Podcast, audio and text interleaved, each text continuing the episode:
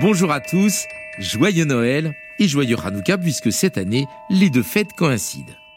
Alors aujourd'hui, je dois dire que je suis vraiment très heureux car France Inter déroule le tapis rouge aux clés de l'orchestre.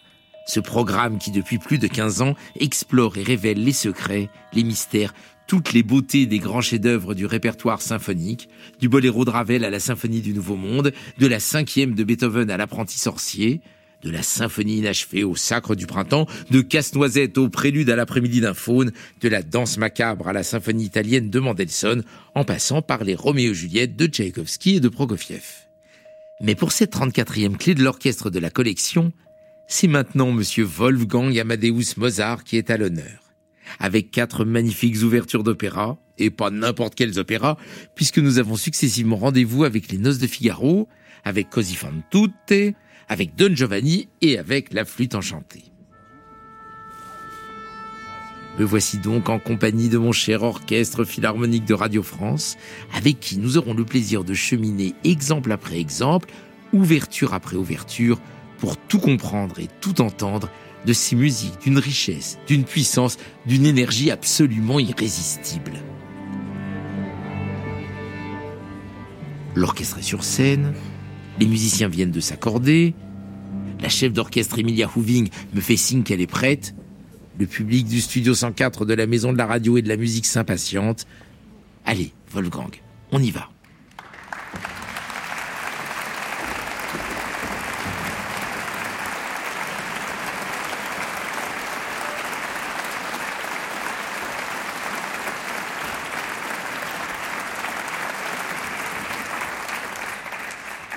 Bonjour à tous, bienvenue à la Maison de la Radio et de la Musique où je suis en compagnie d'Emilia Houving et des musiciens de l'Orchestre Philharmonique de Radio France pour une clé de l'orchestre consacrée aux quatre grandes ouvertures d'opéra de Mozart.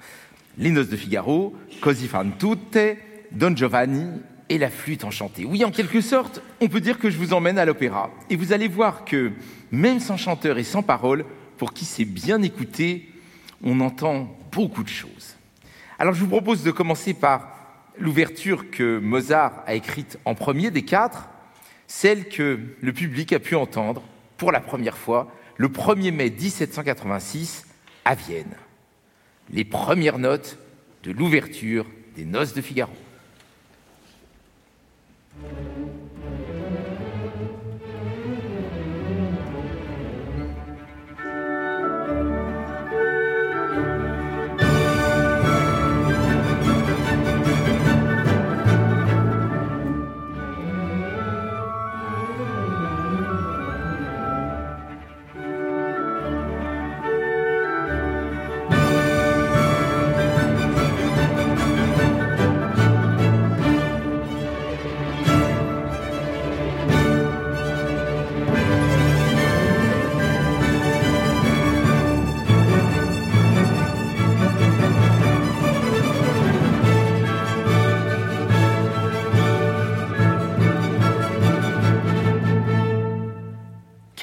Vous ne trouvez pas? Ce qui frappe, ce n'est pas tellement une mélodie, c'est cette excitation, ce frémissement. Ça me fait penser au titre en français. Vous savez, Les Noces de Figaro, l'opéra, c'est d'après la pièce de théâtre de Beaumarchais. Et le titre de Beaumarchais, c'est Les Noces de Figaro ou La folle journée. Puisque tout se passe, comme souvent c'était la convention dans le théâtre de l'époque, tout ce qui va se passer, tous les quiproquos, les renversements de situation, les jalousies, les drames, et puis à la fin, évidemment, ça se termine bien, c'est un opéra bouffe. Euh, tout se passe en une seule journée et il s'en passe des choses dans cette journée. C'est ça que j'entends dans ce début. Et on peut tout de suite détailler les procédés utilisés par Mozart. Tenez, déjà, au début, ça commence d'une manière absolument extraordinaire par une sorte de murmure des cordes.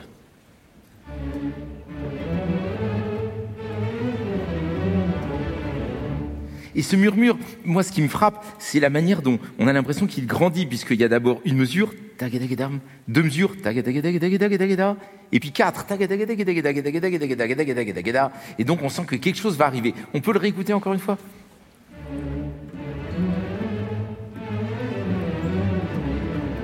Et tout de suite, sans vraiment aucune attente, entre en scène les vents qui expriment une sorte de joie, de gaieté.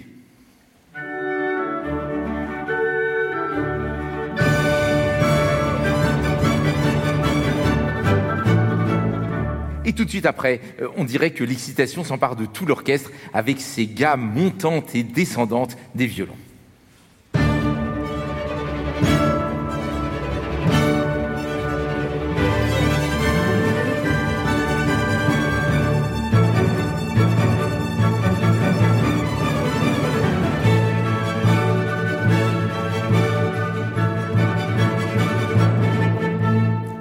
Et le thème suivant incarne toujours cette fébrilité, cette excitation, comme si l'orchestre était en quelque sorte en fusion avec euh, des croches d'un bout à l'autre, notamment avec la technique euh, qu'on nomme le trémolo, vous savez, l'aller-retour de l'archet euh, sur la corde, et puis des accents qui ponctuent tout le temps la masse orchestrale, qui zèbre, j'allais dire, le discours musical.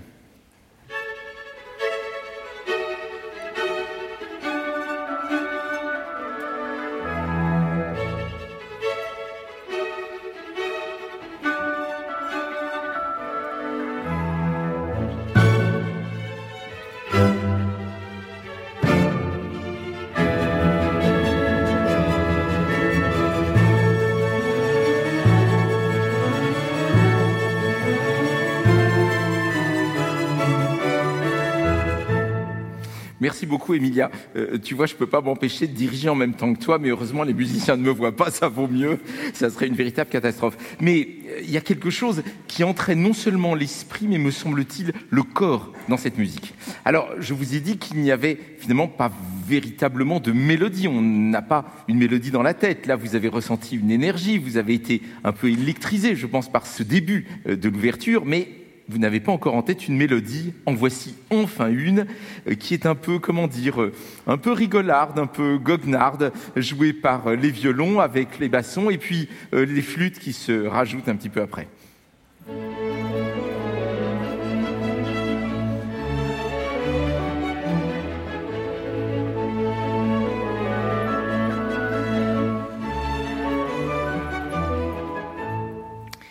Et alors, ce qui est drôle, c'est que on a la preuve que vraiment Mozart avait cette idée de préparer, en quelque sorte, l'esprit des spectateurs à sa folle journée, euh, grâce au fait qu'il a supprimé au milieu de son ouverture, il a supprimé une partie qui était un petit peu plus lente. Souvent, on faisait ça hein, dans une, une symphonia d'ouverture, comme ça, euh, à l'opéra. Eh bien, il y avait une partie rapide, et puis il y avait un moment un peu plus détendu, et puis on terminait euh, de nouveau en entendant la partie plus rapide. Donc, il avait écrit une partie en mineur, euh, ternaire, un peu plus détendue, et puis non, finalement, il l'a supprimé en se disant, il ne faut pas relâcher la tension. Et à la place de, de cette partie en mineur, eh bien, il nous fait entendre une sorte de transition que j'adore parce que elle s'excite de nouveau, l'orchestre monte et c'est la réexposition, vous savez, le fameux murmuré. L'effet de ce gonflement orchestral qui aboutit justement à ce murmure pianissimo des cordes, c'est un effet absolument énorme. On peut avoir ce, ce passage, donc la transition.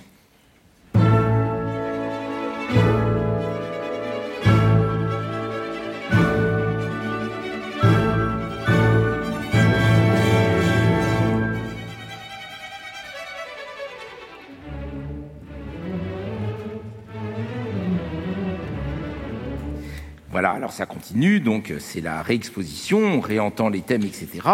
Et puis à la fin, il y a quelque chose dont raffole le public de l'époque, c'est un crescendo. Oui, parce que la facture des instruments de musique a, a progressé, ils sont capables de jouer maintenant euh, de la nuance euh, la plus ténue à des nuances beaucoup plus éclatantes, et puis l'orchestre s'étoffe et on découvre hum, cet effet physique du crescendo qui nous prend, j'allais dire presque dans le ventre, et cette masse orchestrale qui est capable de nous emmener au plus haut, euh, d'autant plus qu'il faut se souvenir que euh, les salles de concert ne sont pas aussi grandes qu'aujourd'hui, les théâtres sont des théâtres à l'italienne, donc la sonorité est très puissante et je pense que Mozart savait parfaitement cela, il savait très bien que c'était un effet qu'il fallait en quelque sorte introduire toujours dans une ouverture d'opéra. Alors, donc, le crescendo final de l'ouverture, vous allez voir, il y a des basses qui répètent, on dirait presque du disco, là, ton, ton, ton, ton, ton.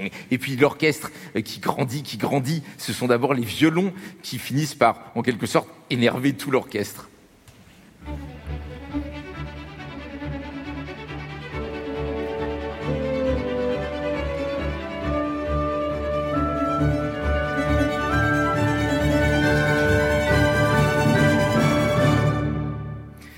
Voilà, je crois que maintenant, vous avez mérité d'entendre l'ouverture des Noces de Figaro en entier. Donc vous allez voir, c'est assez bref, hein, puisqu'il euh, y a juste deux grandes parties euh, séparées par la transition dont nous avons parlé tout à l'heure, avec euh, cette énergie inextinguible, ces quatre minutes d'énergie pure.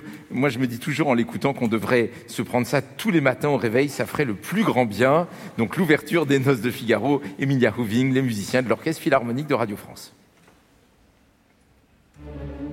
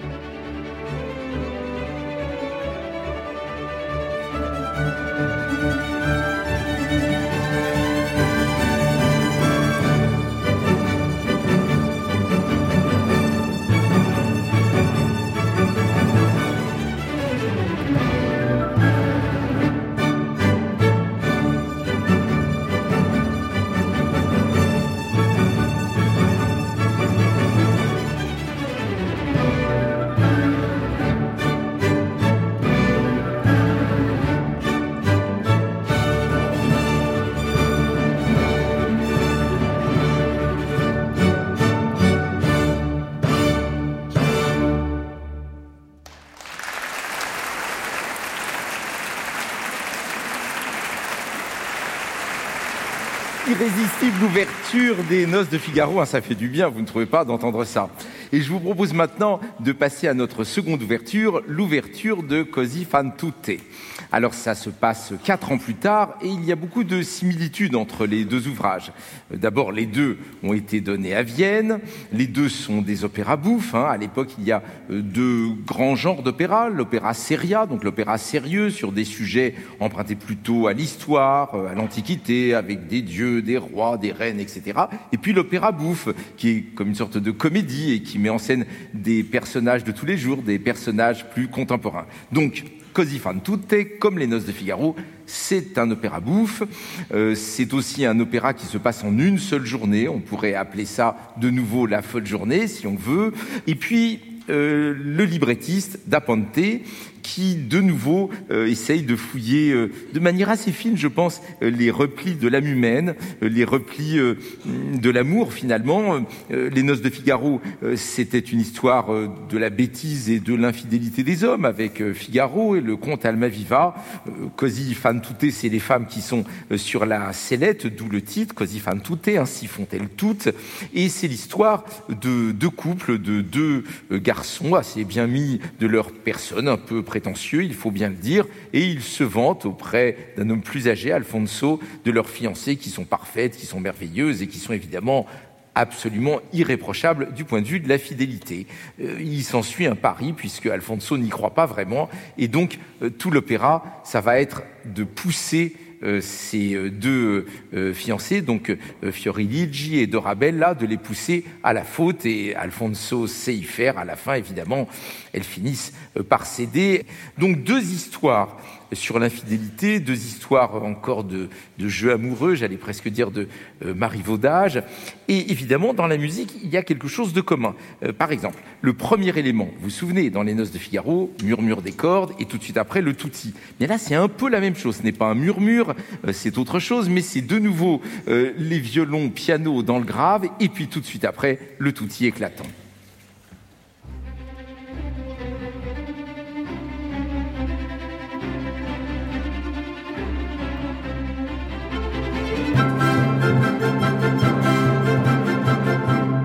Le motif suivant, ce n'est pas des gammes comme dans les Noces de Figaro, c'est quelque chose que j'adore, c'est une sorte de euh, badinage léger qui se passe entre les bois. Vous savez, un petit peu comme dans une conversation où chacun se fait des potins. Euh, tu as vu une telle ah, Avec un tel oh, Non, pas possible. Mais elle l'a dit. Non, ah oui, ah, c'est pas vrai. Mais tu me l'avais pas dit la dernière fois. On a vraiment l'impression d'entendre ça.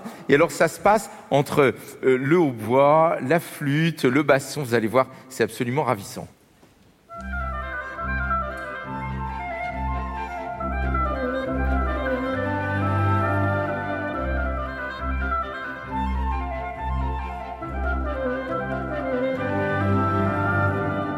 Et j'adore l'accompagnement des cordes. Le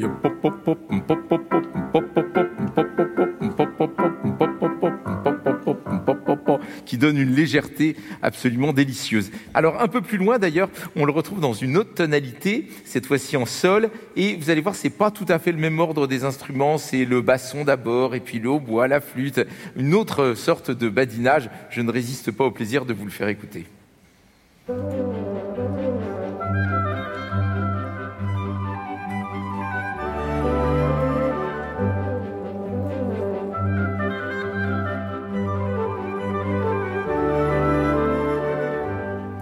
Alors il y a quelque chose qui m'a frappé il n'y a pas longtemps en relisant encore une fois euh, cette euh, tellement joyeuse, jolie ouverture de, de Così fan tutte et qui me fait presque penser à du Rossini parfois. Eh bien j'ai été frappé du fait qu'il n'y a jamais de diminué ou de crescendo.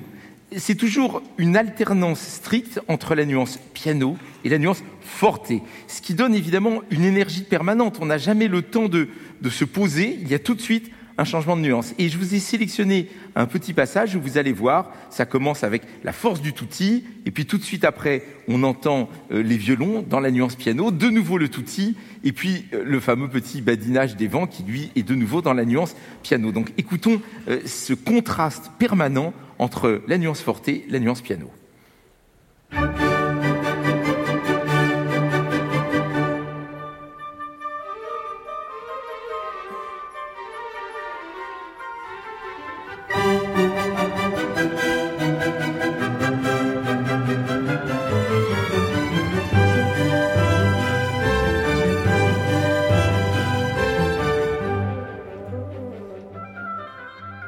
Merci beaucoup. Le badinage continue. Je crois que vraiment là, c'est très clair.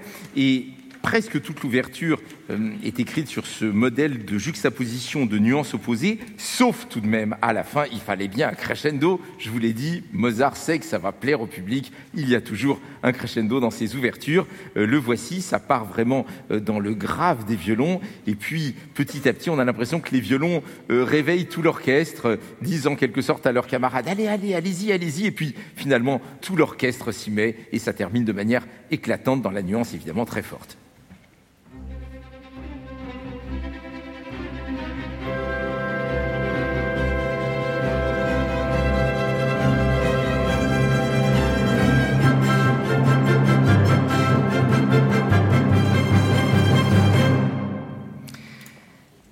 Alors maintenant, vous vous attendez à ce que je vous dise, bon ben voilà, nous allons écouter euh, l'ouverture de Cosy en entier. Sauf que ce que je ne vous ai pas dit, c'est qu'en fait, Cosy ne commence pas par la partie rapide, il y a une introduction lente. Et d'ailleurs, je ne sais pas s'il l'a fait volontairement, mais je remarque que sur le manuscrit, Mozart a écrit ouverture, alors que précédemment, il écrivait symphonia. La symphonia, symphonie, ça voulait pas encore dire la grande symphonie, comme les grandes symphonies romantiques en quatre mouvements, non, ça voulait juste dire morceau instrumental avant que ne commence l'opéra. Seulement petit à petit, ces ouvertures, on va les étoffer, et notamment en les composant en deux parties, partie lente, puis partie rapide.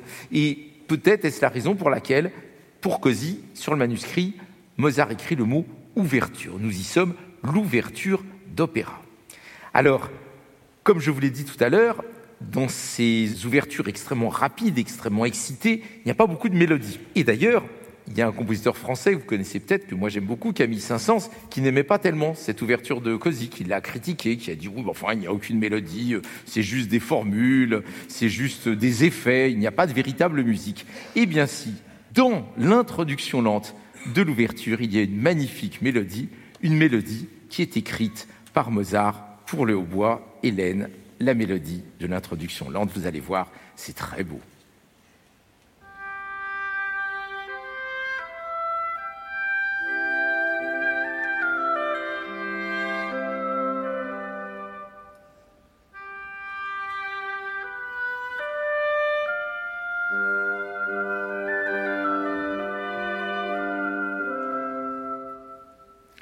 Bravo.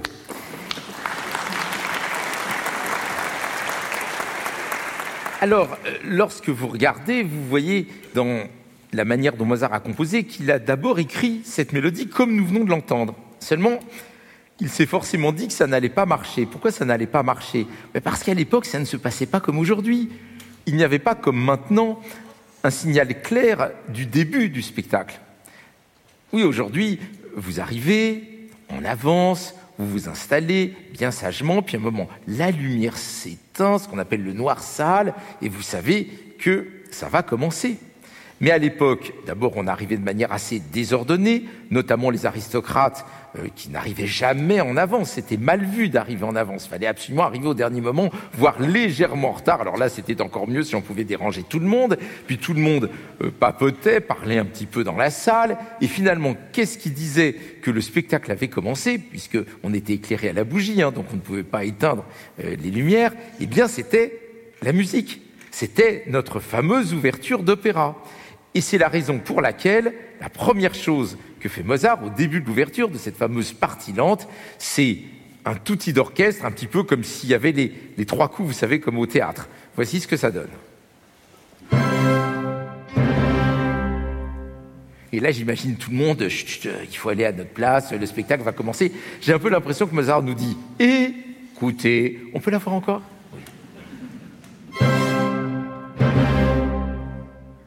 Oui, mais non, là, ça ne marche pas parce que vous écoutez ça dans le silence. Il faudrait qu'avant l'orchestre, vous parliez un petit peu les uns aux autres, à vos voisins, à vos voisines. Vous pouvez pas un peu discuter entre vous? Voilà, on peut y aller.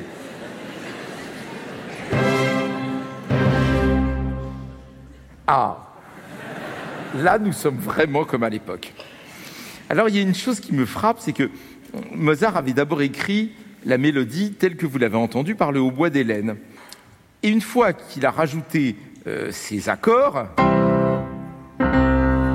il s'est dit oui, mais alors, C'est dommage de ne pas créer une symétrie. Donc il a rajouté une seconde ponctuation. Et le hautbois reprend. Un peu comme s'il disait une deuxième fois. Vous savez, parfois, pour faire silence, il faut s'y reprendre à deux fois. Écoutez le hautbois. Et du coup, ça donne encore plus de relief à la mélodie parce que ça devient une mélodie ponctuée. Alors, tout à l'heure, vous avez entendu la mélodie du hautbois, mais ça, comme vous ne l'entendrez jamais au concert ou à l'opéra, puisque j'ai enlevé les ponctuations, maintenant vous l'entendez tel que vraiment Mozart l'a prévu. Donc, ponctuation, première phrase du hautbois, seconde ponctuation de l'orchestre, deuxième phrase du hautbois.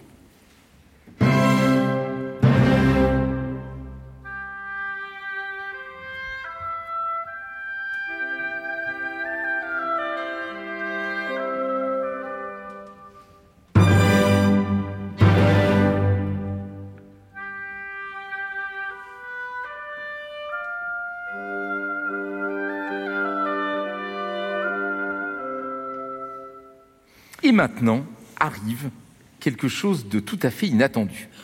Au lieu de terminer banalement, j'allais dire, l'introduction lente et puis de passer à la partie rapide que nous avons détaillée tout à l'heure, Mozart a encore un petit quelque chose à nous dire. Il veut nous dire un grand secret. Tout d'un coup, on entend dans le grave cinq notes que voici?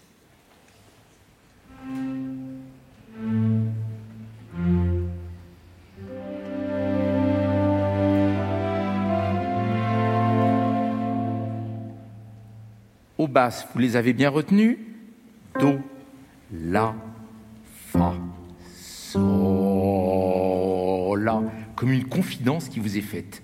Et elles sont reprises tout de suite par le touti de l'orchestre.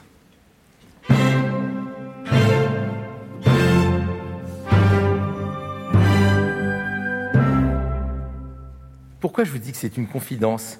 Mais parce que, à la toute fin de l'opéra, nous comprendrons à quoi correspondent ces cinq notes qu'on vient d'entendre une fois dans la nuance piano, une fois dans la nuance forte, ça, comme dans toute l'ouverture de Così, Do, La, Fa, Sol, La.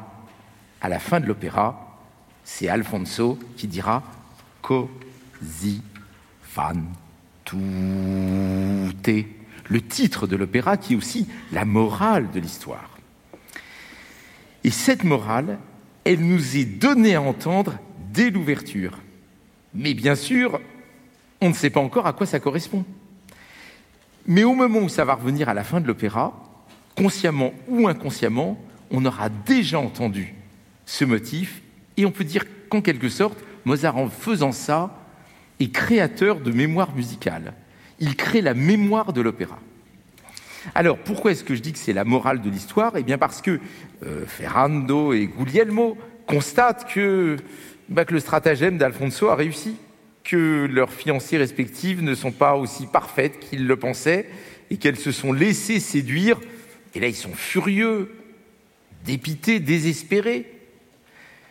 Mais c'est le moment où Alfonso leur donne un peu une leçon de vie. Il leur dit, mais Qu'est-ce que vous croyez? Qu'il existe des gens parfaits? Vous-même, seriez-vous irréprochable? N'êtes-vous pas aussi responsable de tout ce qui est arrivé? Pensez-vous vraiment que l'amour, c'est trouver une personne parfaite et non pas accepter les faiblesses et les défauts de chacun? Ne faut-il pas, pour aimer, être dans une sorte de compromis Accepter que l'amour soit imparfait? Ainsi, sont-elles toutes Mais ce qu'il veut dire, bien sûr, c'est à comprendre comme ainsi sommes-nous tous, c'est-à-dire faibles, faillibles, mais capables d'amour. Donc, reprenez vos fiancées respectives, acceptez-les comme elles sont et célébrons les joies de l'amour. Et cette morale, je trouve ça incroyable qu'elle soit donnée dès l'ouverture. Ça, c'est la grande différence avec l'ouverture euh, des Noces de Figaro. D'ailleurs, elle est donnée deux fois, à la fin de l'introduction lente, juste après la mélodie du hautbois, mais également juste avant le crescendo. Vous vous souvenez tout à l'heure, le crescendo final Eh bien, juste avant, on a réécouté cette double morale. Hein. D'abord, tom, pom, pom, pom, così fan tutte, très piano, et puis après, repris par le tutti d'orchestre. Bon, maintenant je pense que vous en savez assez. Nous allons avoir le plaisir d'écouter en entier l'ouverture de Così fan tutte.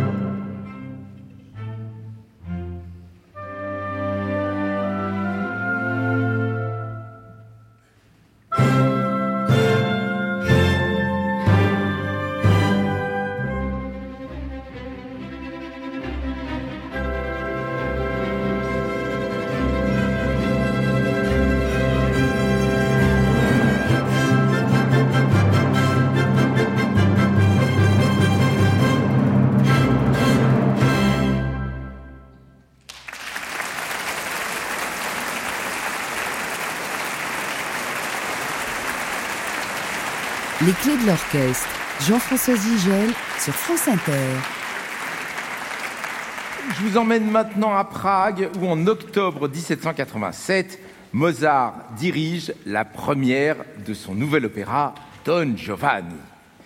Et alors je vous parlais de l'importance des accords qui marquent le début du spectacle. très bien, mais là je peux vous dire qu'en écoutant ça, les Pragois, ils ont vraiment eu l'impression que la maison leur tombait sur la tête. Deux accords énormes en ré mineur que voici.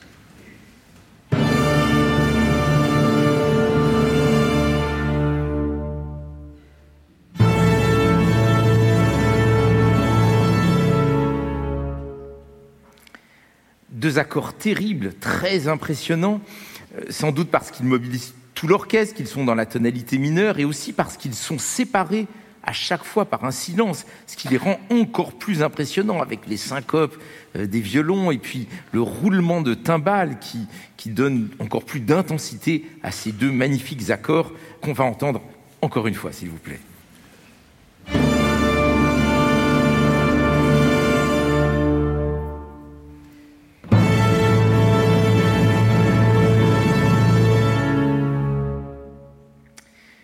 Alors là, on peut se dire, mais pourquoi est-ce que ça commence comme ça? Bah Parce que Don Juan, euh, là, c'est un opéra bouffe. Euh, oui, c'est une comédie, on peut dire ça, mais c'est une comédie qui se termine mal.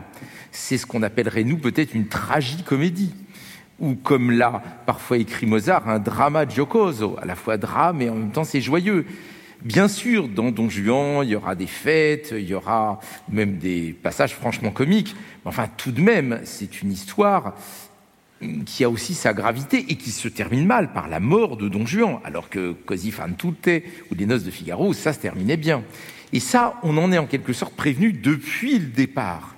On en est prévenu par ces deux accords que moi j'appelle les accords du commandeur et qui sont en fait un emprunt à la toute dernière scène de l'opéra, enfin à l'avant-dernière scène très exactement, le fameux banquet où le commandeur qui a été tué au début de l'opéra par Don Juan arrive, c'est la statue de Pierre qui était dans le cimetière sur la tombe du commandeur qui arrive et qui se met à parler, enfin à chanter puisqu'on est à l'opéra. Alors ça, je trouve ça extraordinaire qu'on entend dès le début de l'opéra le dénouement final, c'est un peu comme dans certains films. Vous savez, euh, dans Les Colombos, c'est toujours comme ça. On voit la première scène et on sait tout de suite qui est le méchant et qui est l'assassin. C'est exactement pour moi euh, ce qu'a fait Mozart, avec ses accords du commandeur. Et d'ailleurs, tout ce qui va suivre, hein, puisque euh, c'est comme dans Cosy, une introduction lente avant la partie rapide, mais alors une introduction lente qui est vraiment euh, très dense, très importante. C'est presque la moitié de l'ouverture, et tout est emprunté à cette fameuse scène du banquet, qui est une scène euh, absolument terrible, qui est l'affrontement du commandeur et de Don Juan. Alors je vous dis juste un petit mot, mais vous connaissez bien sûr l'histoire de Don Juan. D'abord, rappelez que c'est pas juste quelqu'un qui aime s'amuser, hein, c'est pas juste un dragueur, c'est quelqu'un euh, qui a vraiment des désirs euh, très pervers, qui passe son temps à tricher, mentir, manipuler. Et d'ailleurs, l'opéra s'ouvre avec un viol, enfin une tentative de viol sur Donna Anna, et comme elle crie et que son père arrive, il tue le père de Donna Anna, le fameux commandeur. Il fuit, il se retrouve dans un cimetière par hasard sur la tombe du commandeur, et il y a la statue du commandeur, et là, comme Don Juan est incapable de la moindre empathie et que tout le fait rire, il, se moque, il est cynique, et il dit à la statue, oh bah t'as l'air faim maintenant, euh, tiens, tu veux pas venir ce soir euh, souper euh, chez moi, je t'invite. Or, la statue répond oui, il viendra à ce fameux dîner, et à ce fameux dîner, ça sera l'affrontement entre le commandeur et Don Juan, et ça se terminera par le sol qui s'ouvre, et Don Juan disparaît dans les flammes de l'enfer en poussant un terrible cri. Donc tout cela, Mozart le fait entendre au tout début de son ouverture. Après, bah, ça sera les joies, j'allais dire, euh, de l'opéra, de la comédie, et ça n'est que au moins deux heures après qu'au moment de la fameuse scène du banquet, eh bien, la mémoire auditive aura été créée et là, euh, cet effet de prémonition, d'anticipation, va évidemment donner un caractère encore plus spectaculaire à cette fameuse scène du commandeur. Donc, deux grands accords suivis d'un silence presque effrayant, j'allais dire, et tout de suite un certain nombre d'éléments musicaux qui vont créer un tableau, un tableau infernal absolument génial. Ça commence par euh, les battements de cœur des cordes,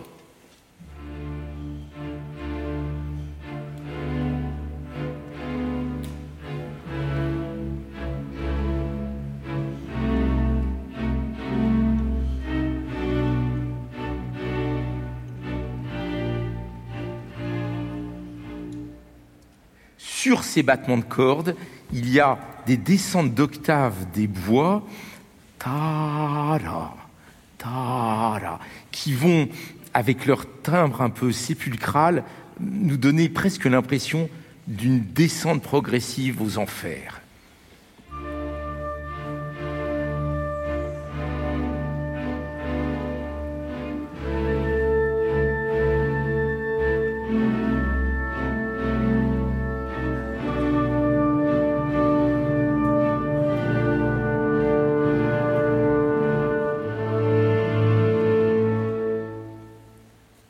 Sur une ligne de basse fantomatique viennent maintenant comme le gémissement des âmes damnées dans l'aigu des violons.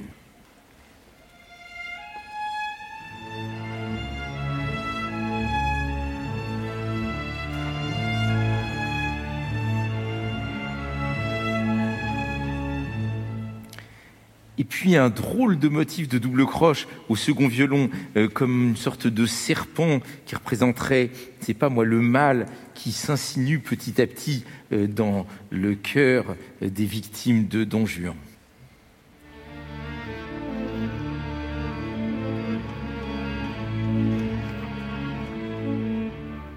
Contraste de nuances et grands accents de l'orchestre qui marquent peut-être l'angoisse qui grandit.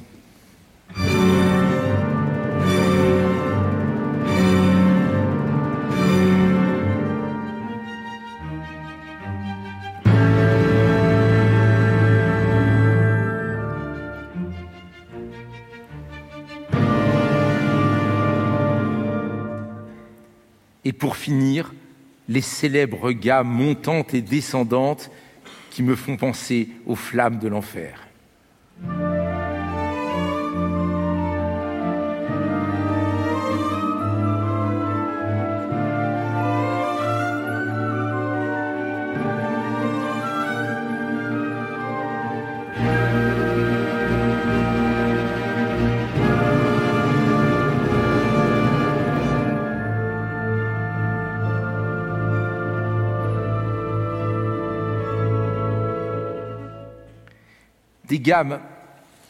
Particulièrement intenses et effrayantes parce qu'elles sont soutenues par une progression d'accords absolument magnifique avec de, de, très belles et saisissantes dissonances. Bon, je vous propose maintenant euh, qu'on écoute ce que ça fait, tous ces éléments mis les uns à la suite des autres, donc la partie lente qui introduit l'ouverture de Don Juan. Les grands accords du commandeur,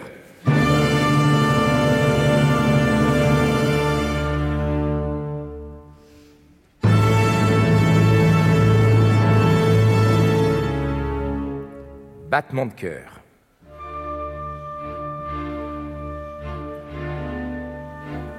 Descente aux enfers par saut d'octave, des bois puis des cuivres. Quatre instruments, six instruments, huit instruments et roulement de timbales.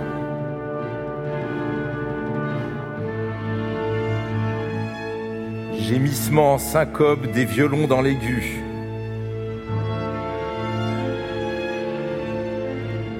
Motif douloureux des seconds violons.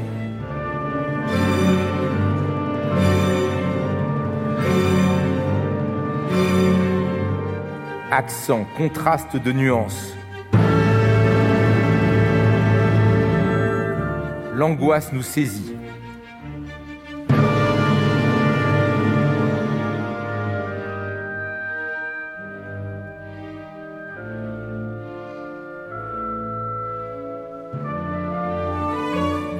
Gamme montante puis descendante des violons. Progression harmonique.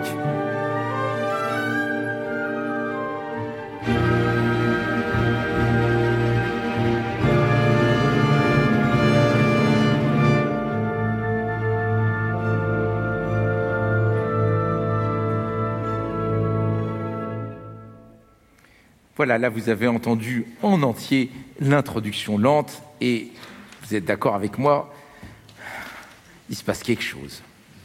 Seulement voilà, c'est quand même une tragique comédie.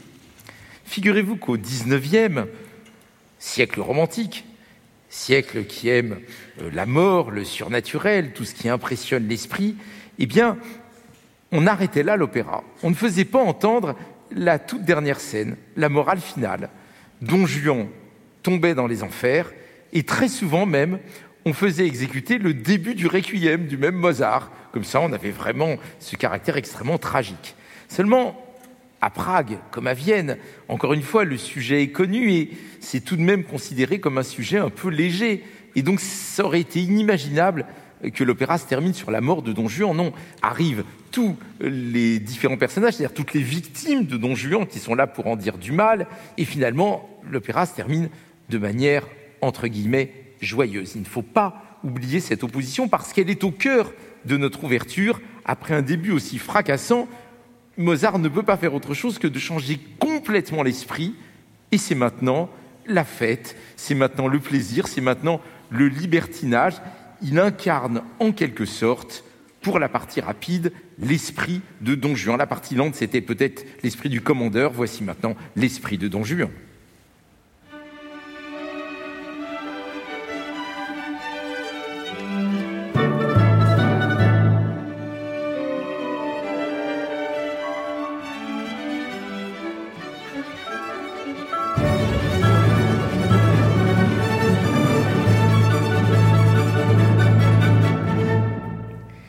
Parce que finalement, ce don Juan, il est presque contraint au plaisir et au désir, hein, puisque ce n'est pas du tout une histoire d'amour, don Juan, c'est vraiment une histoire de désir. Il, il, est presque obligé de tout le temps faire la fête et de toujours manipuler les autres pour son propre plaisir.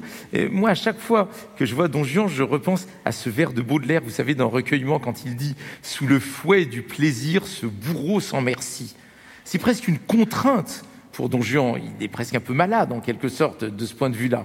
Et j'entends un peu ça dans le thème que nous venons d'entendre, vous savez, avec euh, de nouveau, un peu comme dans Cosy et les noces, un motif euh, de violon un peu doucereux, un peu élégant, si on peut dire, et puis tout de suite après, la petite euh, fanfare des vents. On peut avoir ce thème initial avec la partie des violons et puis la partie fanfare.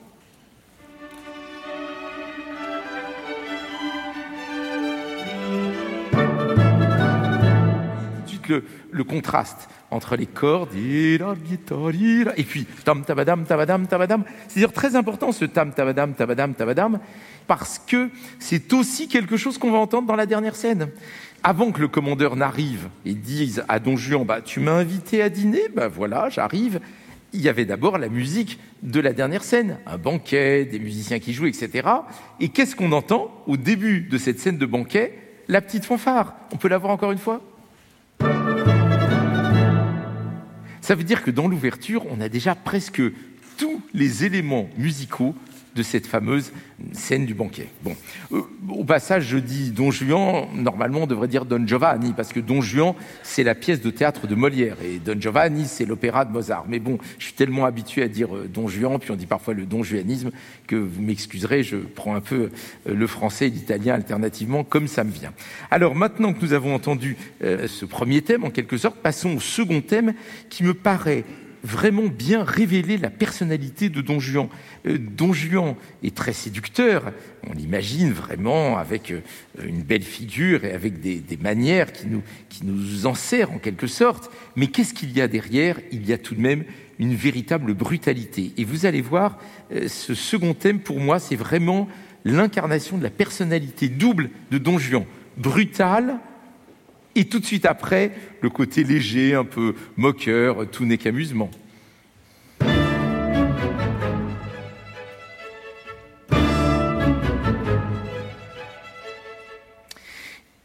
Plus loin dans l'ouverture, il y a des procédés de développement que je trouve absolument extraordinaires. Par exemple, à un moment, il fait un canon à trois voix avec ce motif que j'appelle le motif de la brutalité.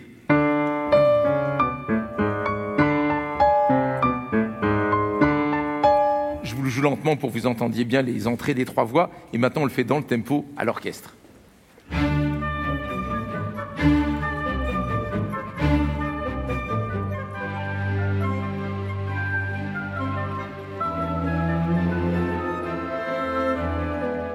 Et un peu plus loin, non seulement on a le motif de la brutalité en canon, mais si vous écoutez bien, pendant le canon, les violons 1 puis les violons 2 joue le motif de la moquerie. Donc on a en même temps et superposition des deux motifs.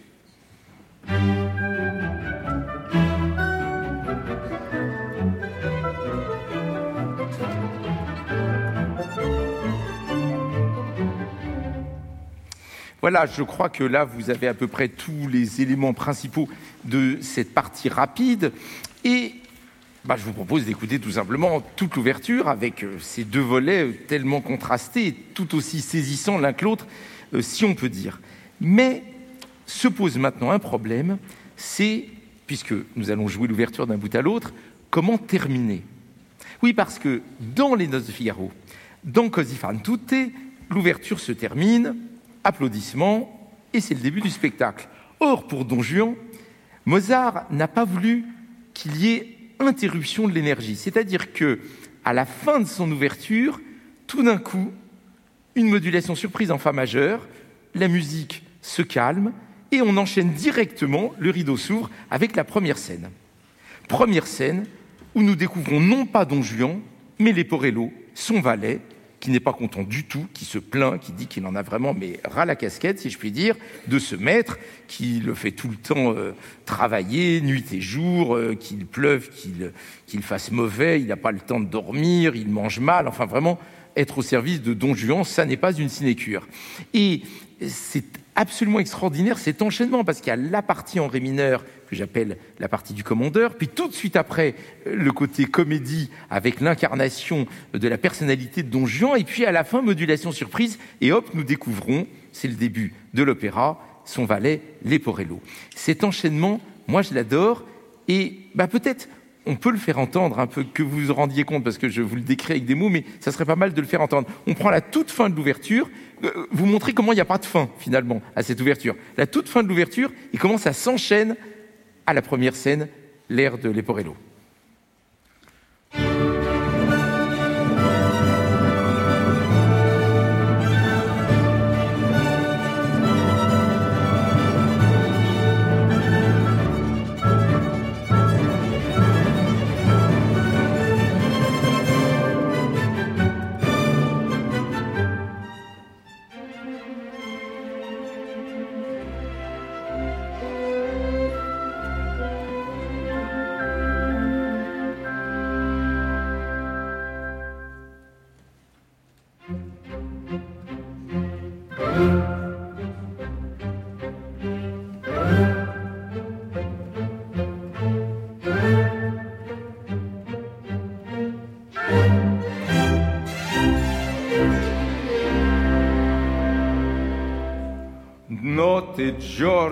Fatigar per chi nulla sa gradir, piova e vento supportar, mangiar male e mal dormir.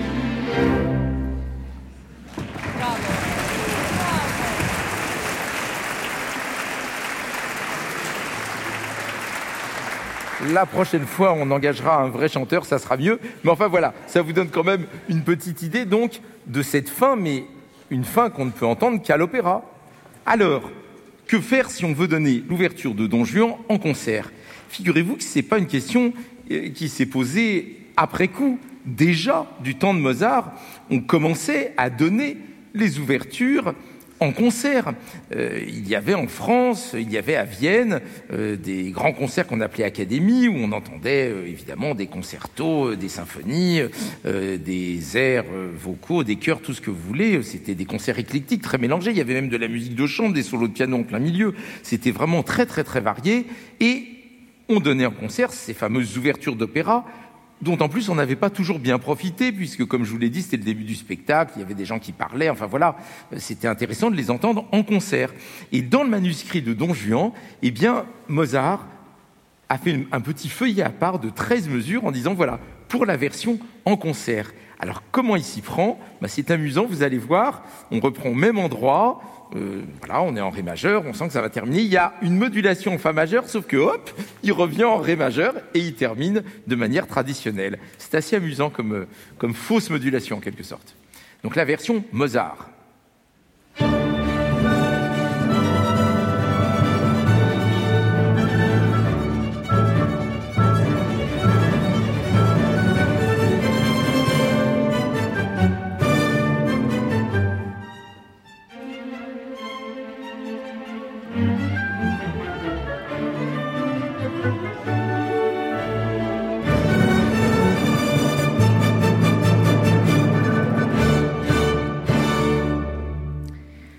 Ça, c'est donc la fin de concert signée Mozart. Eh bien, figurez-vous qu'on ne l'entend pratiquement jamais. Moi, je dois dire que je crois bien que je ne l'ai jamais entendu en concert.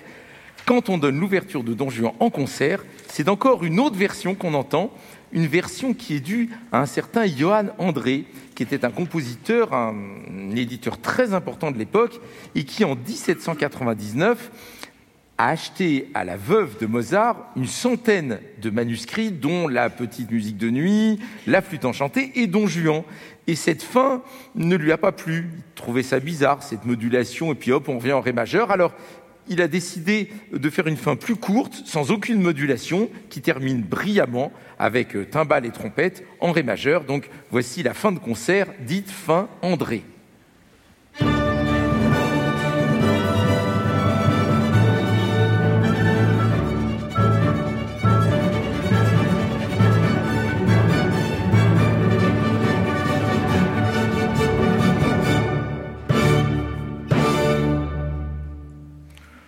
Oh, ça marche bien. Hein. Moi, j'ai l'impression, vous savez, de comme quand on met sur un gâteau de la crème chantilly, là, comme ça, avec la bombe, et on en rajoute un petit peu pour terminer, comme ça. Donc, moi, j'aime bien aussi. Et, eh ben voilà, maintenant, il va falloir euh, que notre chef d'orchestre choisisse, puisque nous allons maintenant vous faire entendre en entier l'ouverture de Don Juan. Emilia, quelle version tu préfères? Alors, on va faire la femme Mozart. C'est Mozart qui a gagné contre André l'ouverture de Don Juan.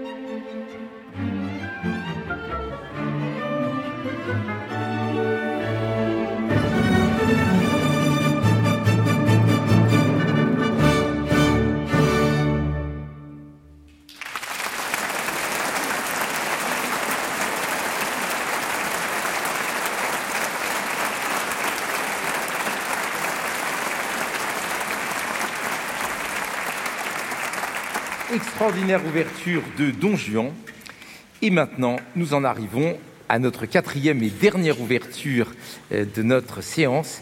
Il s'agit de l'ouverture de la flûte enchantée. Alors la flûte enchantée, donc le dernier opéra écrit par Mozart, ou du moins le dernier opéra représenté du vivant de Mozart, parce qu'en fait, nous sommes un mois avant la mort de Mozart. Et là, il faut que je vous parle d'un nouveau type d'opéra. Tout à l'heure, je vous ai parlé des opéras seria, opéras sérieux, sujets tragiques, mythologie, histoire, de l'opéra bouffe, plutôt badinerie, marivaudage, démêlés amoureux, plutôt des personnages de la vie de tous les jours, des personnages, on va dire, contemporains. Mais en fait, il existe encore un troisième genre qu'on appelle le Singspiel. Alors celui-là, d'abord, il est en allemand, alors que les deux autres sont en italien. Et le Singspiel présente la particularité de mélanger les passages musicaux avec des scènes parlées un peu comme dans une comédie musicale, si vous préférez.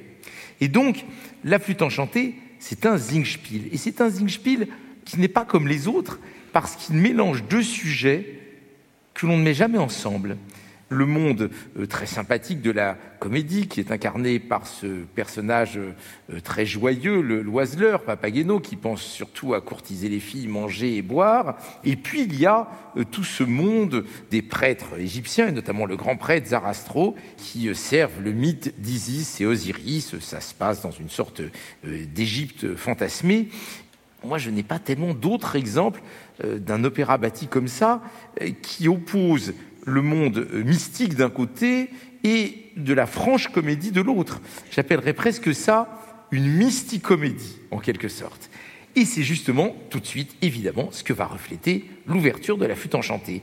La partie lente va plutôt être une partie solennelle, religieuse, avant une partie rapide, beaucoup plus légère, euh, beaucoup plus animée. Alors écoutons cette introduction lente, plutôt solennelle.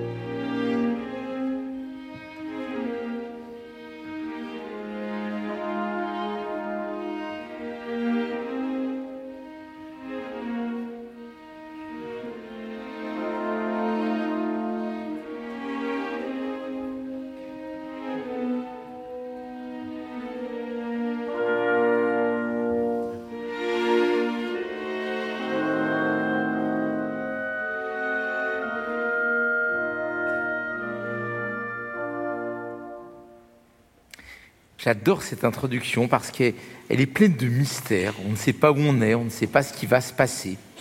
Et elle a une sonorité particulière. Je ne sais pas si vous l'avez remarqué, mais la formation instrumentale a légèrement changé. Bah, toujours les cordes, bien sûr, toujours deux flûtes, deux hautbois, deux clarinettes, deux bassons, deux corps, deux trompettes, les timbales. Mais derrière le timbalier, nous avons trois nouveaux amis, les trois trombonistes, David, François, Thibault.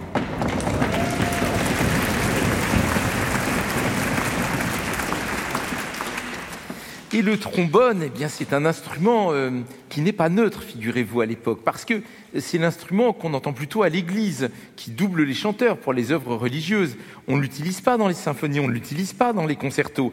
Et quand on l'utilise à l'opéra, c'est toujours pour marquer le, surnaturel, euh, un dieu qui arrive, ou, ou, ou, bah tiens, la fin de Don Juan. Et justement, il y a des trombones, pas dans l'ouverture, mais à la toute fin, quand le commandeur arrive, donc c'est un effet surnaturel, là on entend la voix puissante et intense des trombones. Mais dans la flûte enchantée, là pour la première fois, on a dans une ouverture d'opéra, dès le départ, les trombones pour marquer euh, cette sonorité tout à fait particulière. Et je vous propose de réécouter cette introduction, mais vous allez vous concentrer sur les trombones pour bien entendre ce qu'ont pu ressentir les spectateurs de l'époque.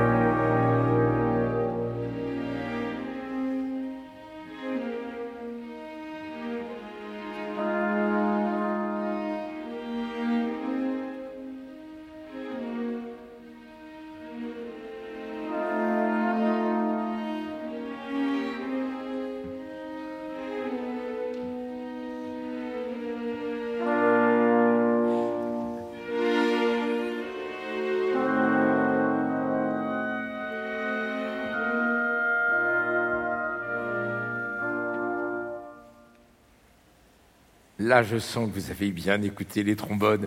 Merci beaucoup, les amis. Alors ça, c'est pour la partie lente. Commence maintenant la partie rapide. Et cette partie rapide, elle a une particularité, c'est qu'elle commence comme une fugue. Vous savez, euh, la fugue, euh, c'est ce euh, genre musical où il y a un seul thème qu'on appelle le sujet et il entre toujours voix par voix, un petit peu comme dans un canon. Là, vous allez entendre, ce sera euh, les seconds violons, les premiers violons, après les altos, les violoncelles et les bassons, et enfin les basses, et puis même après, c'est repris à toutes les voix. Enfin, c'est une sorte de... Hmm, comme une conversation où chaque euh, voix, si c'est euh, chanté, ou chaque groupe d'instruments a le thème à tour de rôle. D'abord second violon, premier violon, alto, violoncelle, basson, et puis les basses, et puis vous allez voir, ça continue, c'est magnifique.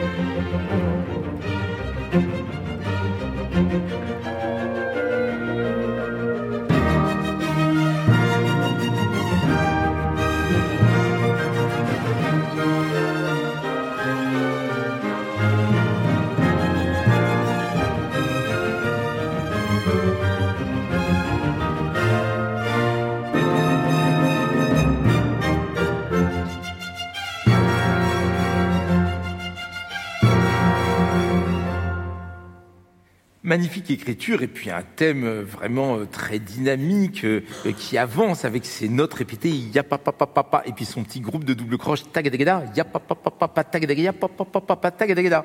Eh bien figurez-vous qu'il y a eu débat à l'époque. Pourquoi?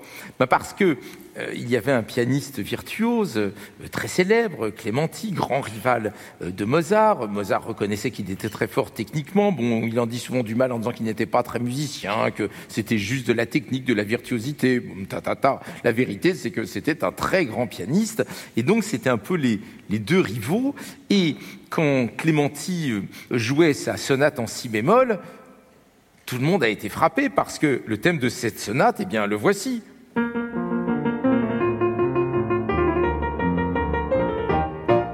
C'est pas tout à fait la même chose. Mais forcément, comme Clémenti était tout de même moins connu que Mozart, on a dit qu'il avait plagié Mozart.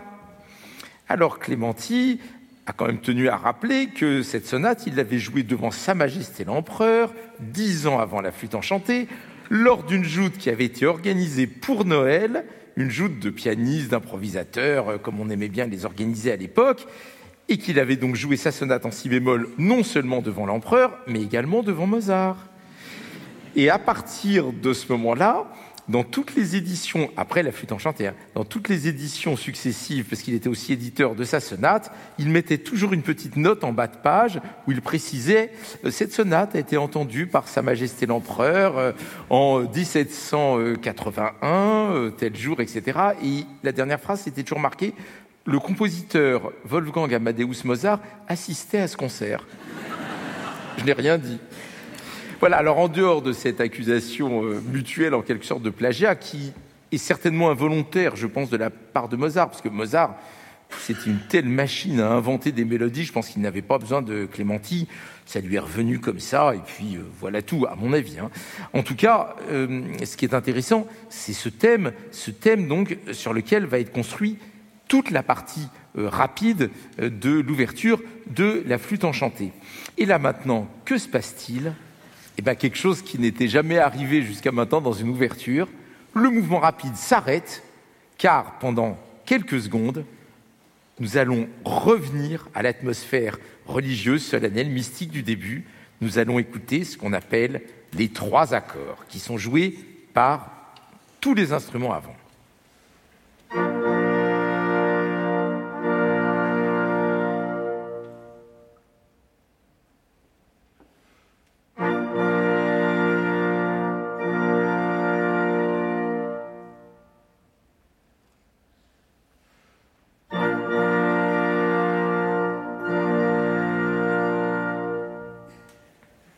Ces sonneries d'accords sont extrêmement importantes.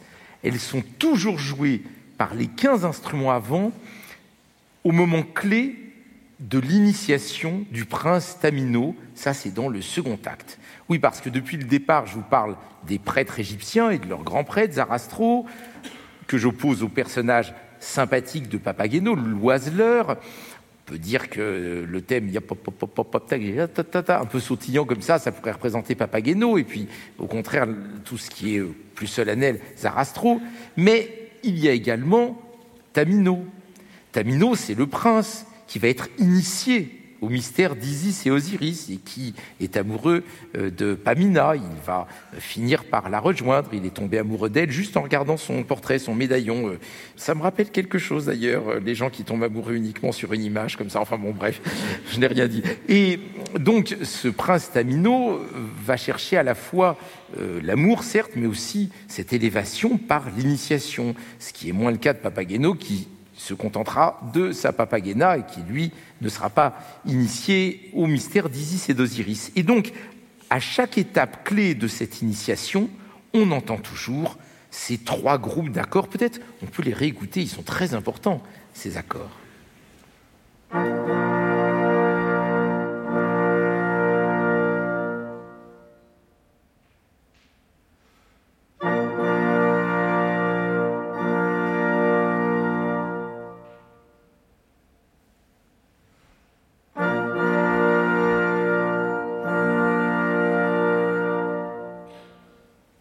Voilà qu'une fois de plus, nous savons tout dès l'ouverture. Et ces accords, on ne va plus les entendre du tout pendant le premier acte, mais on va les retrouver pendant le second acte, hein, parce que euh, c'est un opéra en deux actes, donc pendant la seconde partie euh, de l'opéra. Alors, tout cela, évidemment, a à voir avec le rite franc-maçon. Euh, Mozart a été peu de temps avant initié à la franc-maçonnerie. Il a comme frère de loge Chicanéder, qui est justement le directeur du théâtre, où est joué pour la première fois la flûte enchantée. Euh, Chicanéder est à la fois euh, directeur, metteur en scène, un petit peu compositeur et même chanteur. C'est lui qui chantera le fameux personnage sympathique de Papageno. Et il est certain que l'histoire de la flûte enchantée, qui provient d'un conte oriental, a été modifiée pour y insérer en quelque sorte euh, des symboles de la franc-maçonnerie. Alors, maintenant que la musique rapide a été interrompue par les trois sonneries d'accords, hop, la fugue recommence, et elle recommence euh, d'une manière peut-être encore plus hum, aventureuse, si je puis dire, par une série de modulations que voici.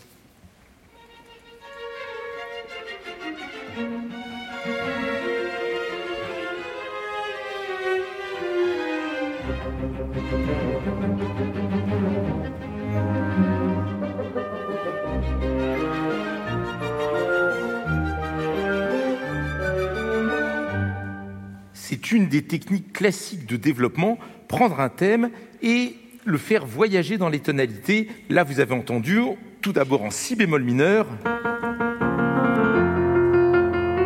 puis tout de suite après en ut mineur, tout de suite après en mi bémol majeur, et pour terminer en sol mineur. Donc, on change à chaque fois de tonalité, c'est le départ euh, de ce développement euh, qui marque la musique après les trois sonneries d'accord. Et puis encore un exemple euh, de développement que je trouve très intéressant, c'est la manière dont le thème va encore changer de caractère. D'habitude, il fait ta ta ta ta ta ta et puis tagadagada. On n'a qu'une fois tagadagada. Tandis que maintenant, on va avoir on dirait qu'il bégaye un peu comme dans certaines scènes Papageno qui bégaye. Donc le thème bégayant, un autre caractère encore du thème.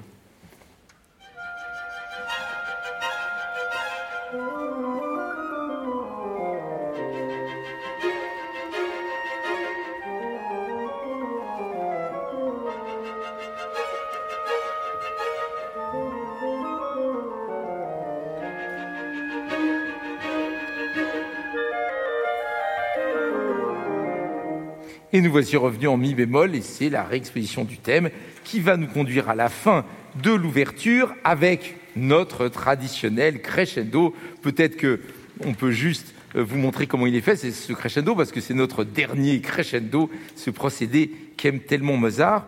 Comment on s'y prend pour écrire un crescendo à l'orchestre? Alors, on peut utiliser trois techniques. La première, c'est tout simplement de demander aux instruments de jouer de plus en plus fort. C'est pas mal, mais ça ne suffit pas.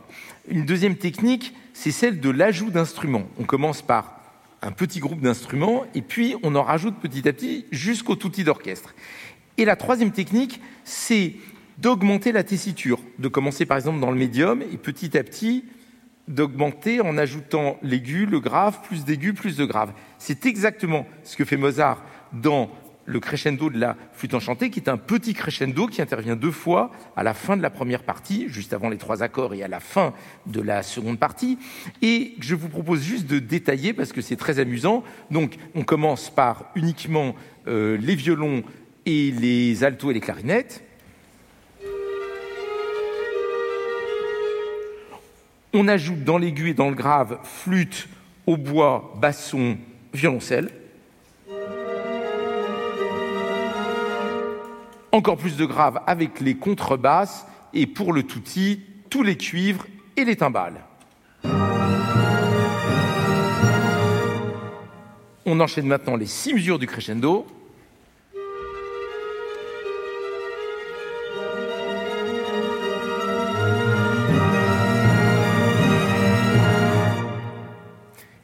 Et c'est la fin de la partie rapide de l'ouverture de la flûte enchantée. Bon, maintenant, nous écoutons en entier l'ouverture de la flûte enchantée, l'opposition des deux mondes, du religieux et de l'action, du spirituel et du terrestre.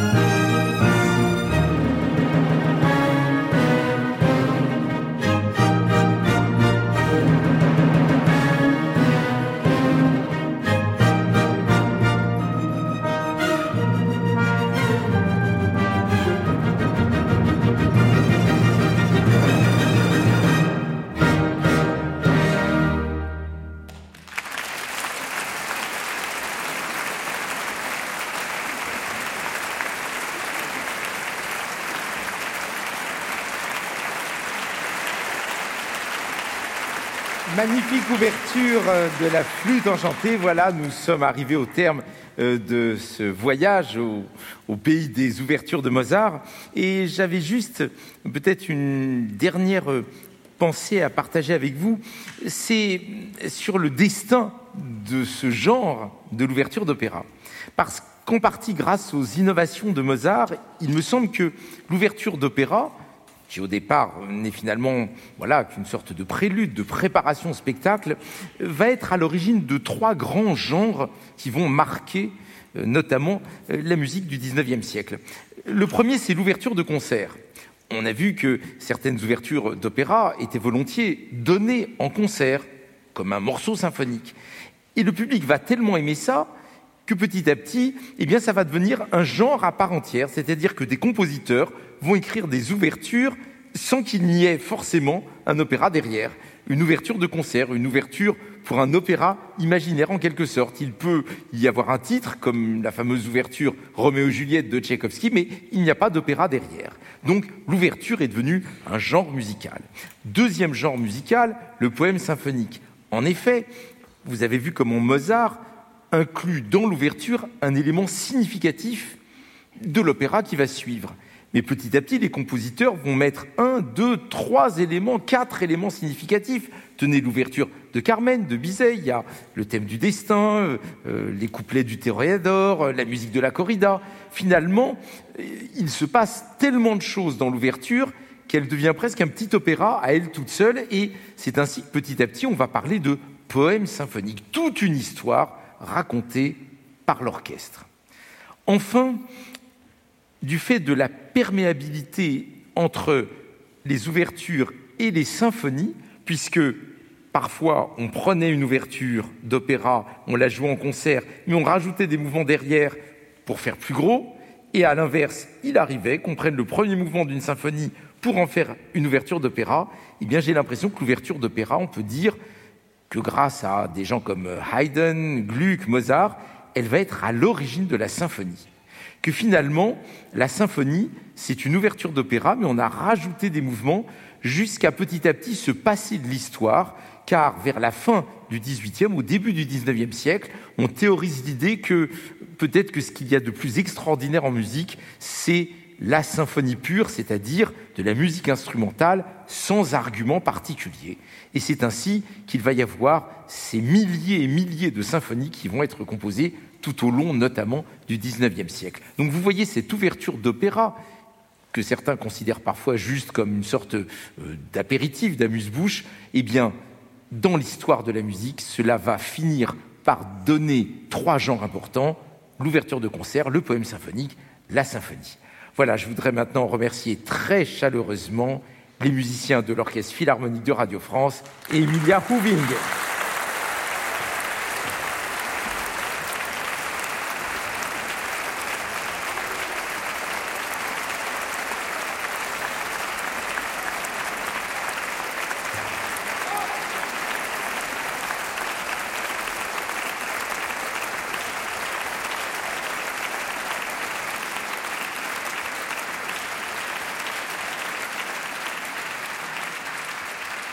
Chers auditeurs de France Inter, il nous reste encore un peu de temps avant le journal et je vous propose d'en profiter pour écouter avec moi cinq merveilleux extraits, vocaux cette fois-ci, de la flûte enchantée. On commence par des voix d'enfants. Nous sommes au deuxième acte de l'opéra et nos trois inséparables chérubins apportent de quoi boire et de quoi manger au prince Tamino et à Papageno.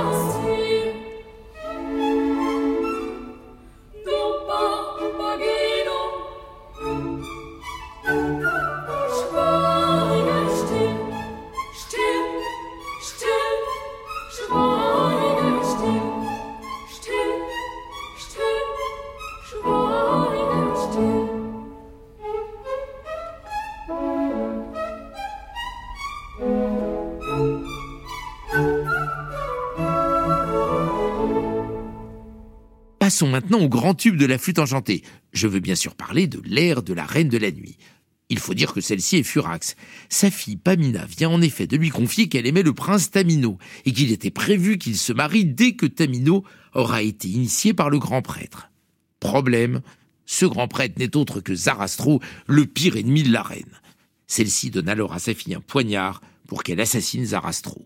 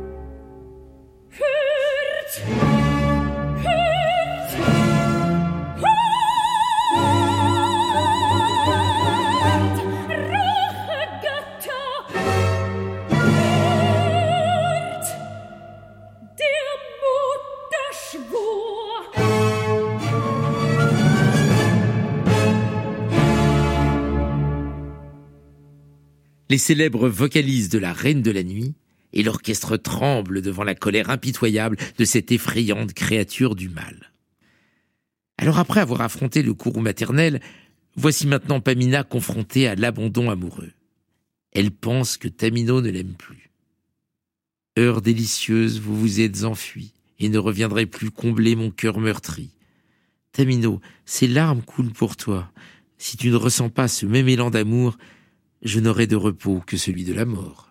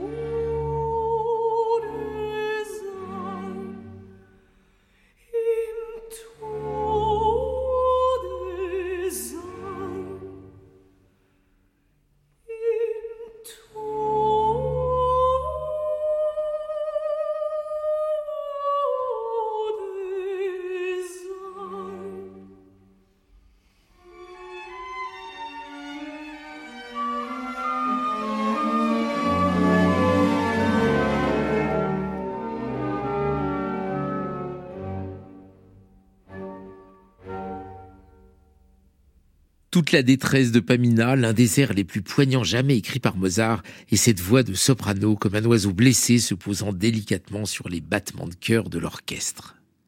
Heureusement, on peut toujours compter sur Papageno pour sécher nos larmes, surtout lorsqu'il s'accompagne de ses célèbres petites clochettes magiques.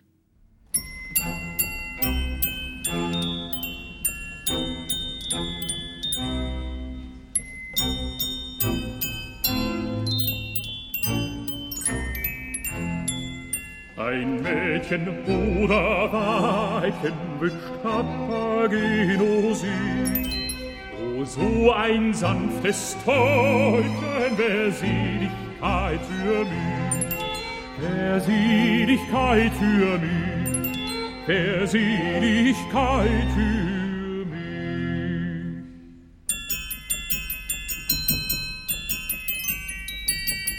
dann schmeckte mir trinken und essen, dann könnt ich mit Fürsten mich messen, des Lebens als Weiser mich freuen und wie im Elysium sein.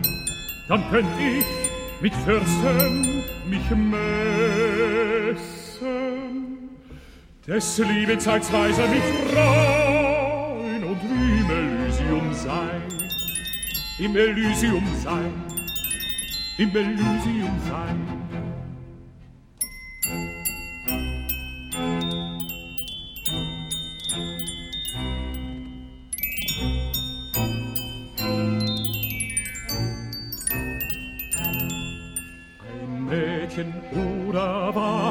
Weibchen wünscht Papageno sie.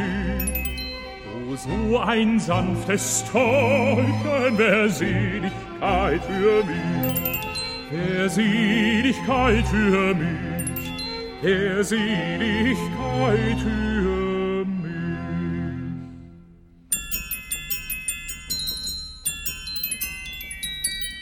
Ach, kann ich denn keiner von allen den reizenden Mädchen gefallen? Hilf eine mir nur aus der Not, sonst gräm ich mich wahrlich zu Tod. Ach, kann ich denn keiner gefallen? Hilf eine mir nur aus der Not, sonst gräm ich mich wahrlich zu Tod. Mich wahrlich zu Tod, mich wahrlich zu Tod.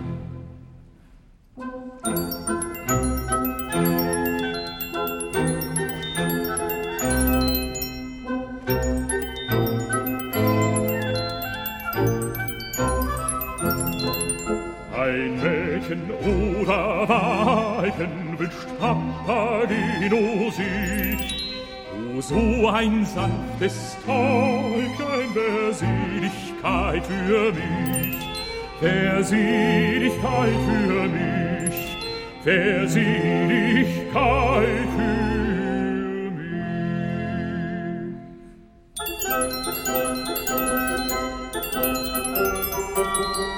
Wird keine mir Liebe gewähren, so muss mich die Flamme verzehren. Doch küsst mich ein weiblicher Mund, so bin ich schon wieder gesund. Doch küsst mich ein weiblicher Mund. Doch küsst mich ein weiblicher Mund, so bin ich schon wieder gesund. Schon wieder gesund, schon wieder gesund.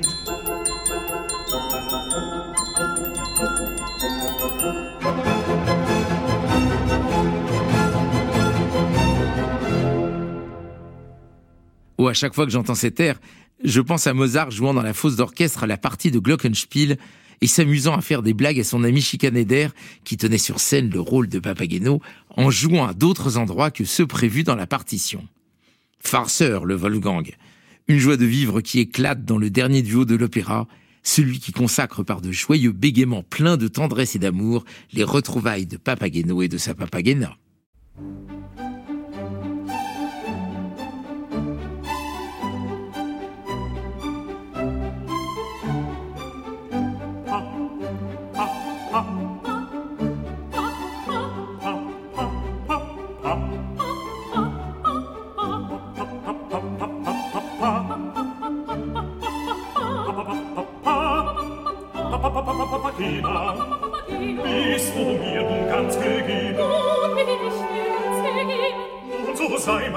Liebes Weibchen. Nur so sei mein Herzensträubchen, mein liebes Weibchen, mein liebes Weibchen. Welche Freude wird das sein? Welche Freude wird das sein? Wenn die Götter uns bedenken. Wenn die Götter uns bedenken. Unsere liebe Kinder schenken, unsere liebe Kinder schenken, so liebe kleine Kinderlein,